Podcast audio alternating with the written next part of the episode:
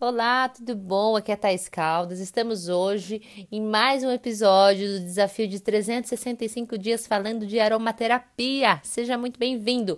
Você está escutando mais um podcast da Reconexão pelo Aroma, podcast número um no Brasil em aromaterapia. Obrigado por estar aqui e hoje vamos falar do óleo essencial de lavandim que é o, em, o, o nome oficial aqui é lavândula híbrida conhecido como óleo essencial da tolerância.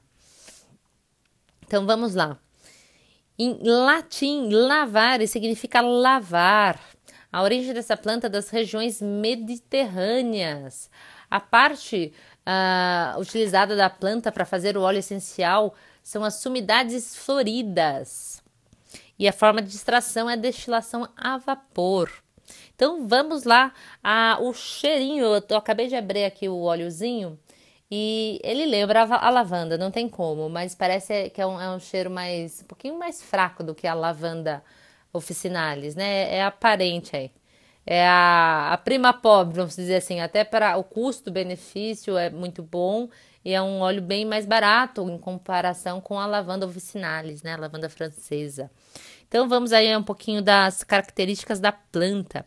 No início da utilização da lavanda, nos anos de 1920, ah, era essa data que eu estava querendo no outro áudio, 1920, sabia? A colheita de plantas selvagens era realizada por mulheres, crianças, ciganos, pastores e pequenos camponeses. Desde então, eles notaram diferença entre as plantas. Algumas eram mais desenvolvidas que as outras e eles as achavam que eles, e eles as chamavam de lavanda larga, lavanda fina, lavanda bastarda. Esta última variedade era o lavandim, resultado da hibridização natural entre a lavanda latifolia e a lavanda officinalis. Esta hibridização ocorreu devido à ação dos insetos e abelhas que transportavam o pólen de flor em flor. A polinização artificial entre a lavândula latifolia e a lavândula officinalis deu-se primeiramente em 1927 nos laboratórios de Chris Agrace, na natureza existem muitos lavandins diferentes, uns mais próximos da lavândula latifolia, que é a espica, e outros da lavândula officinalis. Muitos aspectos intermediários são possíveis na hibridização natural, o que torna a identificação morfológica mais difícil. No cruzamento entre essas espécies ocorre o fenômeno de heteroses, onde o valor médio do descendente geralmente é superior ao valor médio das espécies cruzadas. Os lavandins podem se desenvolver em baixas altitudes, como a lavanda spike. São mais robustos, adaptam-se mais facilmente ao clima e à natureza do solo, apresentando um rendimento 10 vezes superior ao da lavanda fina, porém a qualidade olfatória inferior. Sendo híbrido, o lavandim a princípio é estéreo, portanto, sua reprodução é realizada normalmente através de mudas de estacas. Todas as plantas reproduzidas por mudas são normalmente iguais entre si, constituindo-se em clones. Existem quatro variedades principais de lavandins clones reproduzidas por mudas.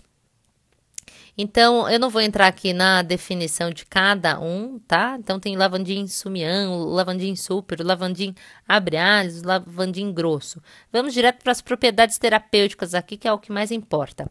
Então, vamos lá. Esse óleo essencial, ele apresenta propriedades antálgica e espasmolítica, usado para acalmar a dor, a rigidez muscular e articular e também para tratar rompimentos de tendões, reumatismos e torcicolo. Ele é um calmante da tensão nervosa, porém sua ação calmante é bem menor do que a lavanda, não sendo indicado para casos quando se deseja a sedação. A concentração do componente do acetato de lina, linalina é bem menor do que em sua mãe a lavanda fina. Benéfico para o aparelho respiratório, pois apresenta o cineol e o cânfora, como seu pai, a lavanda espica. É anticatarral, expectorante e descongestionante respiratório. útil em casos de sinusite. É um anti-inflamatório e analgésico epitelial, antisséptico, cicatrizante e antialérgico. Ele é útil em queimaduras, assim como a lavanda officinalis, obviamente, coceiras e sarna. Então vamos lá, em relação à sua toxicidade, não há nenhuma referência e contraindicações. Desaconselhável o uso durante gestação em bebês de até 12 meses por conter cânfora. Vamos então para a aromacologia. O óleo essencial de lavandinha, conhecido como o óleo essencial da tolerância. O aroma de todas as variedades de lavanda incorporam a energia acalentadora protetora e amorosa da Mãe Terra. O aroma deste óleo essencial aporta tranquilidade e sossego sobre o campo energético. Ele acalma as emoções, apazigua estados de profunda ansiedade, nervosismo e irritabilidade. Ele cria uma atmosfera acolhedora em momentos difíceis, ajuda na pacificação do sangue quente, atenuando a intolerância. Ele é indicado para pessoas ansiosas e impacientes que não sabem esperar ou para aqueles momentos de tolerância zero.